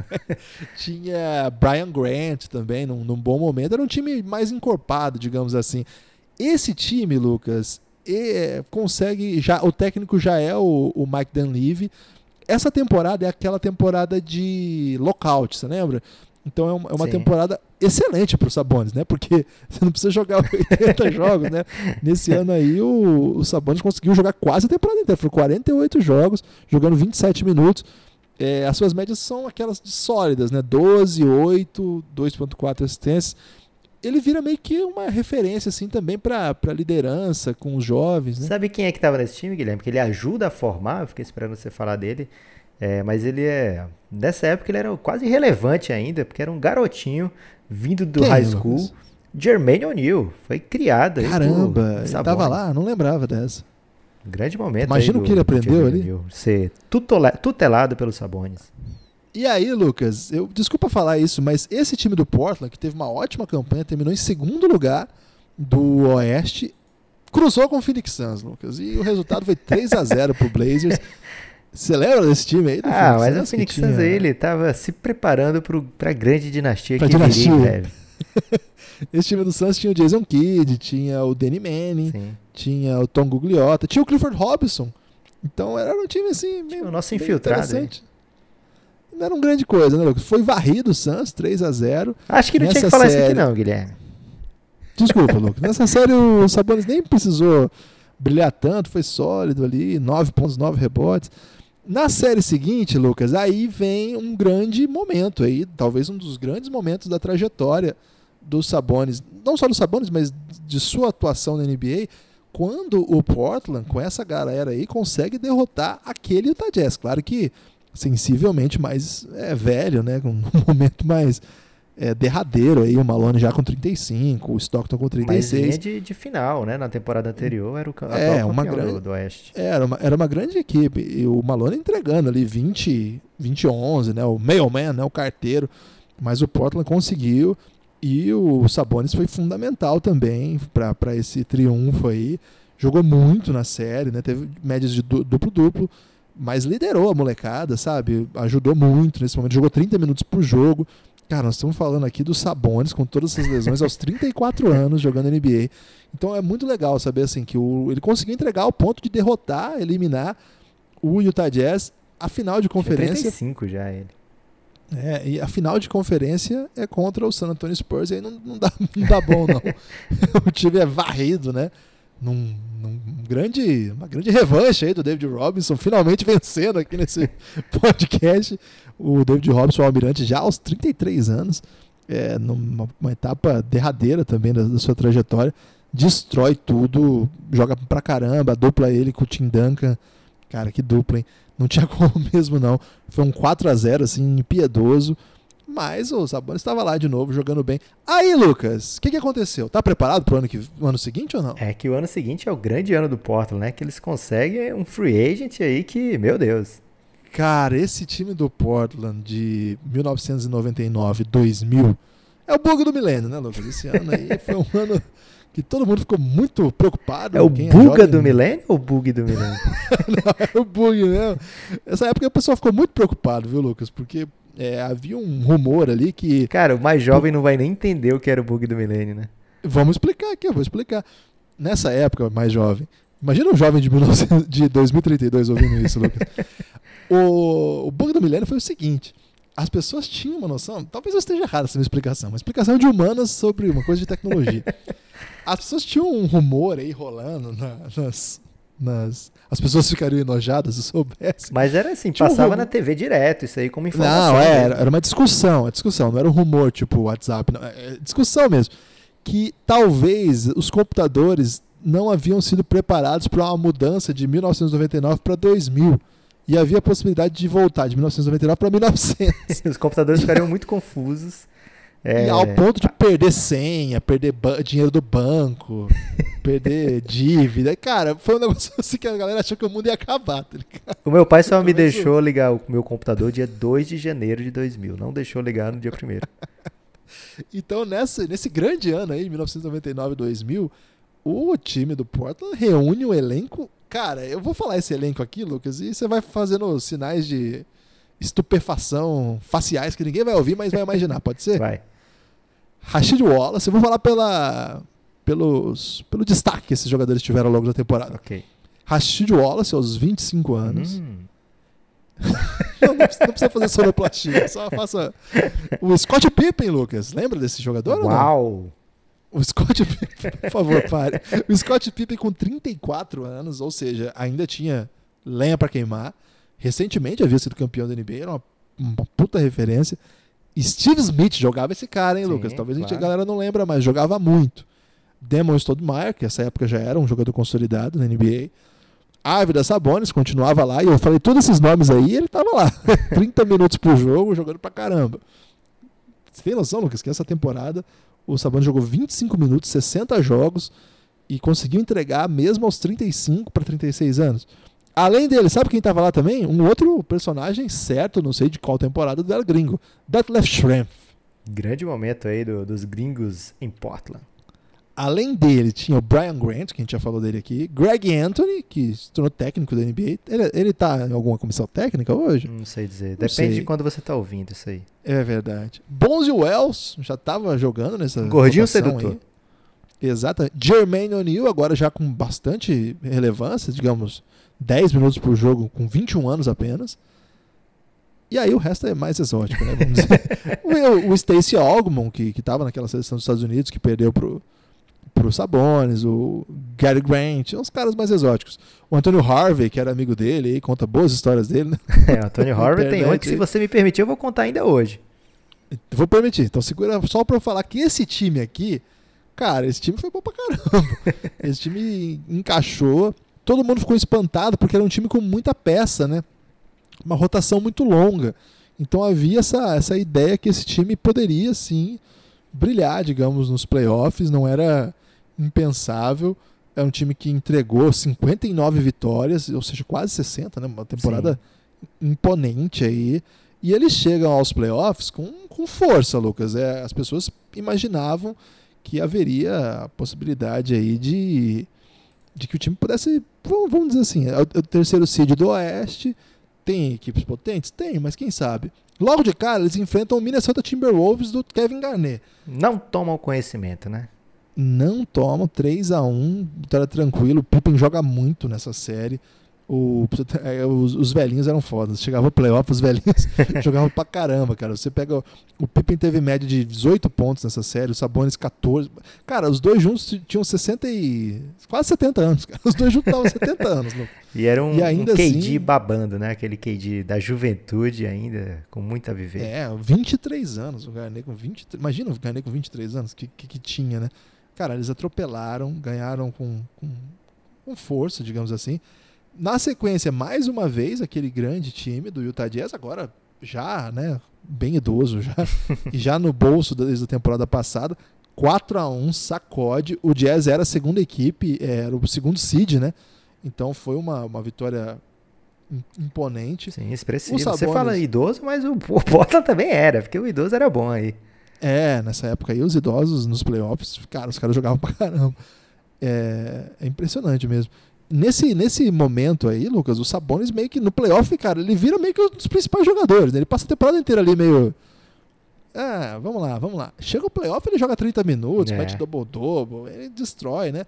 E aí, Lucas, chega a série, digamos, que marcou época, porque colocou frente a frente Sabonis contra o melhor pivô da sua geração, um duelo que marcou muito Sabonis. Né? Ele é muito lembrado pelo tipo de impacto que ele era capaz de, de propiciar enfrentando o Shaq. Aí eu vou ter que fazer e... uma reclamação aqui, Guilherme. Pode fazer, Lu. É que você fez uma questão aí de falar no playoff passado do Sabonis eliminando o Phoenix Suns. E nessa temporada você não falou que o Phoenix Suns elimina o campeão San Antonio no primeiro Perdão, round, é, livrando o Lakers de ter esse confronto contra o San Antonio, né, no segundo round. E aí o Lakers passeia sobre o Phoenix Suns, mas de qualquer forma, o Suns eliminando o San Antonio é uma coisa que a gente tem que falar sempre que puder aqui nesse podcast. Você tem orgulho de ter ajudado o Lakers a ser campeão, Lucas? Não, eu tenho orgulho de ter eliminado o San Antonio Spurs. Tá. O Los Angeles Lakers vinha com a quarta, é, com a quarta posição e como tinha eliminado, o Suns tinha feito o serviço aí de eliminar o, campo, a potência do momento, né? O Lakers teve esse privilégio aí de encontrar na final, é, chegar à final, passar pelo Suns e encontrar na final esse elencaço do Portland numa série definidora também. Sete jogos. Eu queria que você falasse um pouco, Lucas, desse duelo aí entre, não desse especificamente, mas de modo mais conceitual, desse duelo de estilos, de, gerações, acho que dá para dizer também, de momentos, de potências, de Shaq e Árvida Sabonis. Então, cara, uma das coisas que marcou realmente o, o Sabonis na NBA são os duelos contra o Shaquille O'Neal, né? É, foi uma rivalidade que foi feita, que é uma rivalidade até um pouco covarde, né? Porque assim, você tá pegando um cara que tá chegando no auge e que é um, monstro físico, né? E outro que sobrou o quê? Sobrou a técnica, sobrou o QI, né? A, a forma de jogar basquetebol inteligente, mas um corpo que, que mesmo no auge já seria muito testado ao tentar defender o cheque, né? Porque, cara, é o Shaquille O'Neal, o Shaquille O'Neal babando, né? O Shaquille O'Neal que talvez o mais jovem... 27 anos nessa série. É, o mais jovem vai lembrar do Shaq ele já no Miami, onde mesmo ele dominante, ele não era é, aberração mesmo, né? Ou então vai lembrar ele no Cavs, que já é um arremedo do que foi o Shaq. Cara, esse cheque do Lakers é um cheque que faz a é, NBA não, não, mudar não um monte de regra. Se tem esse negócio hoje que não pode fazer falta nos últimos dois minutos, só pode fazer uma, né? É por causa do cheque. Se tem um negócio de. de cara, muito, monte de regra era para evitar do cheque passar o jogo todo enterrando e a galera ficar fazendo falta no cheque porque era melhor ele errar o lance livre do que enterrar. É, então a NBA tem que se adaptar ao Shaquille O'Neal. Esse é o tamanho do Shaquille O'Neal. E aí, o Sabonis tem uma vantagem histórica impressionante sobre o Shaquille O'Neal em, em jogos da temporada regular. É tipo, ganhou 10 jogos a mais no confronto direto, né? É, então é realmente impressionante. É um, um, adversário à altura né, do Shaq, né? Tal, não à altura mesmo, porque um era MVP e o outro era tipo sexto homem, muitas vezes, né? Mas um, quando chegava o matchup entre os dois, era uma coisa que todo mundo gostava de ver. Todo mundo adorava ver aqueles dois gigantes absurdos se enfrentando, né? E o Sabonis tentava de toda maneira parar o Shaquille O'Neal, né? Tentava o flop muitas vezes, né? Que irritava o Shaq. É, tentava de todas as maneiras diminuir o impacto do Shaquille O'Neal. Não é fácil para ninguém.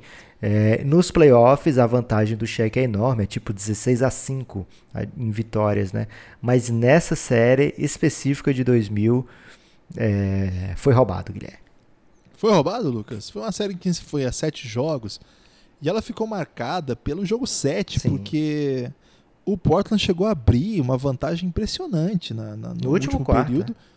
No último período, o Lakers meteu um 31-13 para virar o jogo e tem aquela jogada famosíssima, acho que é uma das jogadas, acho que é a jogada mais famosa da parceria Kobe e Shaq, que é aquela ponte aérea que o Kobe dá pro Shaq e o Shaq comemora daquele jeito o Shaq O'Neal, que acaba deixando a galera do Portland muito mal-humorada. Até hoje eles reclamam que não marcaram muitas faltas em favor do Portland. Essa seria a reclamação maior, né? É, o último quarto é bem esquisito aí, depois você pode dar uma olhada, procurar no YouTube, achar, ver as polêmicas. A galera reclama muito dessa série, reclama também de Lakers contra o Kings.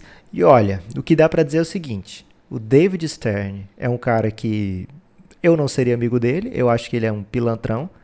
E ele. Caramba, palavras duras. E ele adorava ver o Lakers campeão. Ele adorava ver o Lakers na final, né? Que é o que importa. Insinuações graves, né? Mas é uma coisa que ele fala, Guilherme. Não é uma coisa escondida ah, de ninguém. Bem. Ele falou: para mim é ótimo que o Lakers chegue à final. Então você tira daí as conclusões que você quiser.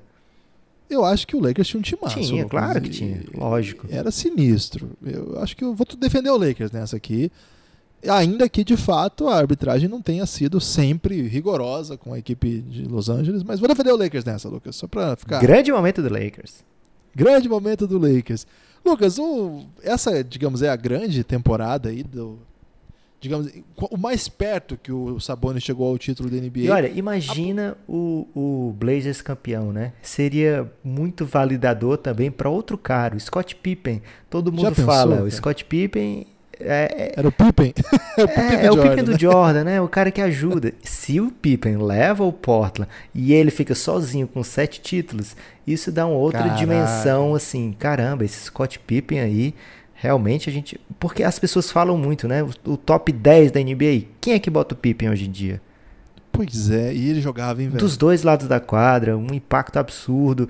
Né? Claro que eu não tô aqui para dizer que o Pippen é maior que o Jordan, mas eu tô dizendo com essas palavras, que sem o Pippen, o Jordan não teria esses seis títulos. Isso é uma coisa até óbvia, né? Então. Que o próprio Jordan concorda. Poxa. É, não sei se o Jordan concorda, não, Guilherme, porque ele tem sobre si mesmo uma opinião muito elevada. muito superlativa. É... Superlativa opinião sobre si mesmo. o Lucas, daí em diante foi uma carreira bonita, levou o Sabonis ao Hall da Fama. Sim. O Sabonis tem uma, uma, uma, peculiaridade aí que ele aposenta, mas depois desaposenta e aposenta de novo, Lucas. Você pode contar essa história aí? Não, na verdade ele sai da NBA e ele fala, poxa, sabe, vou sair da NBA, cansei, já não aguento. Tô idoso, né? É, mentalmente, fisicamente já não aguento, vou voltar para minha casinha. Então ele vai para os Alguires Kaunas de volta, né, o time onde ele começou, da sua cidade e tal. Só que lá, para variar, Guilherme, ele se contunde também. Então ele tem um ano meio sabático, assim. Aos 37 isso. É. Né?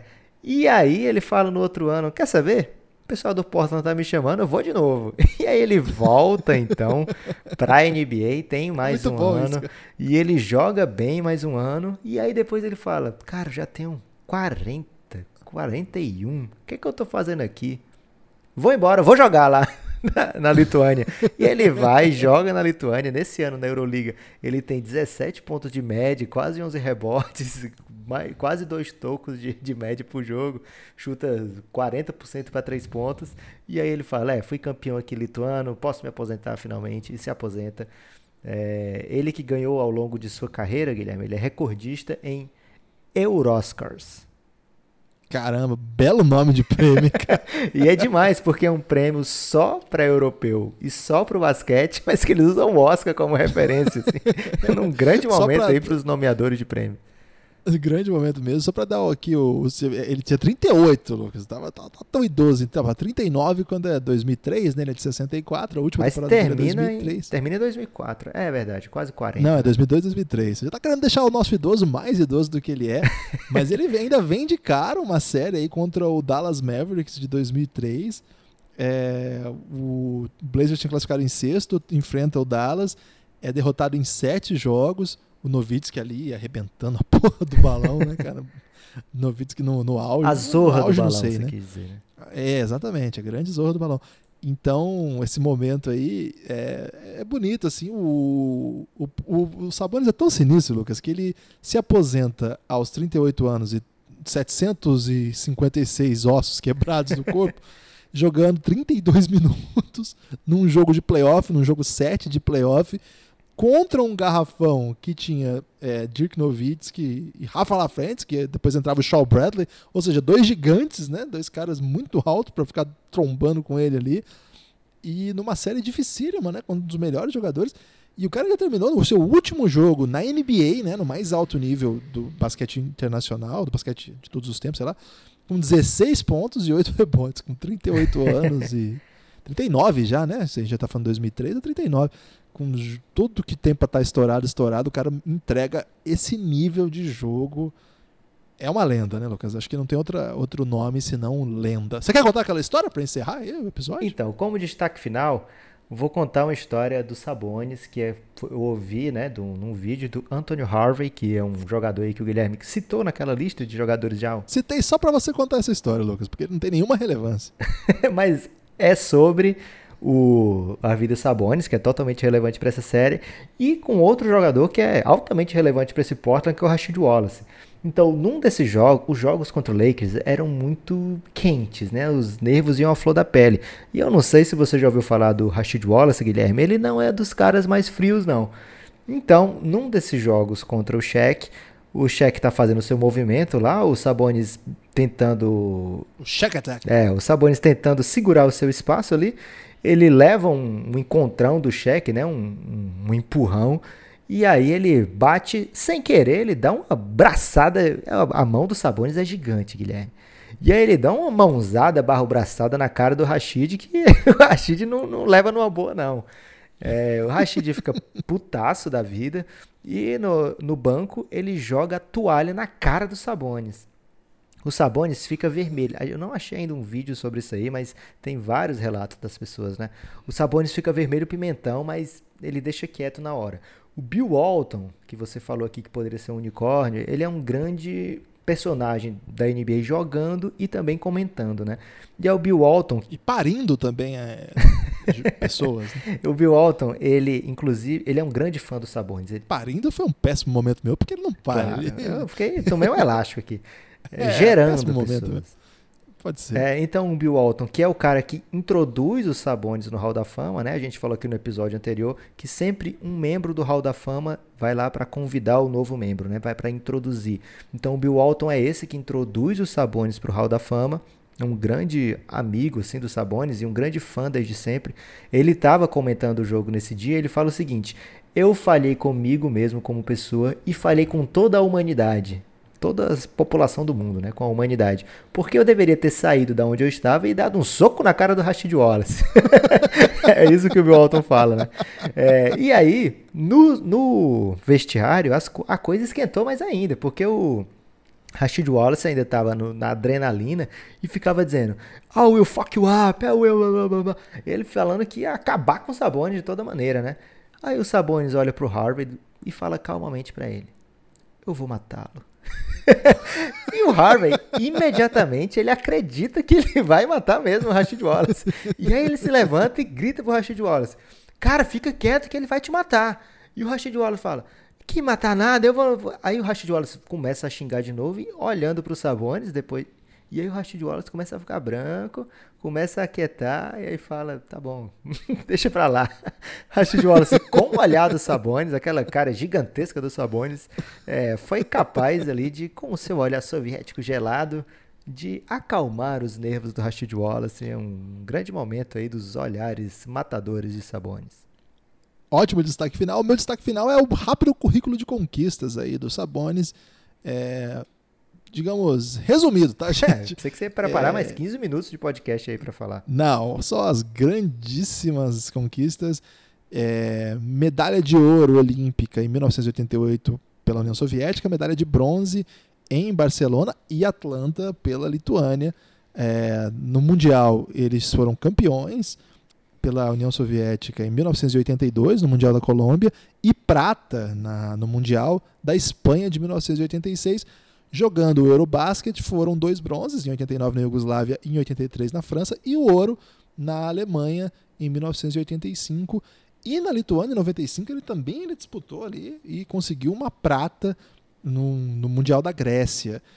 É, esses os títulos de, digamos, maior relevância conquistados pela União Soviética. E aí tem os títulos de conquistados em clubes, né? Que ele foi campeão da Euroliga de 95 pelo Real Madrid, três vezes campeão da Liga Soviética, duas vezes campeão da Liga ACB, e além dessa carreira belíssima da NBA, que chega velho e tem muitos anos, né? Acho que essa é uma das grandes histórias da NBA. Tem muito jogador cara... que chega na época certa e não passa esse tempo que ele passou. Né? Exatamente, foram aí muitos anos da NBA, né? Ao, ao todo.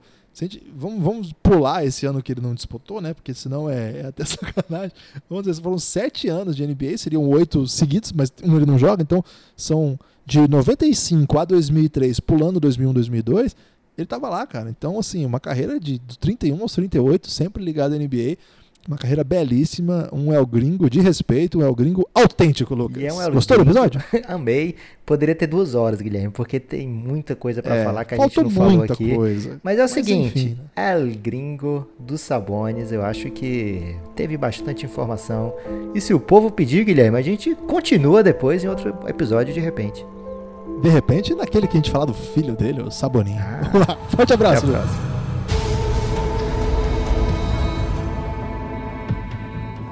Dirk Nowitzki, 10-time All-Star, NBA Finals champion. How does that sound? Unbelievable. Unbelievable. Whatever you, whatever you got, just say, you know, it's Giannis Antetokounmpo. Antetokounmpo. Antetokounmpo. Luka Doncic with the full corner on the buzzer. Are you kidding me? The young man, 18 years old, drills it from full court. What is going on? Are you serious? For the last pick of the first round of the NBA draft, America's game. America's game. The Portland Trailblazers select Arvidas Sabonis of the Soviet Union.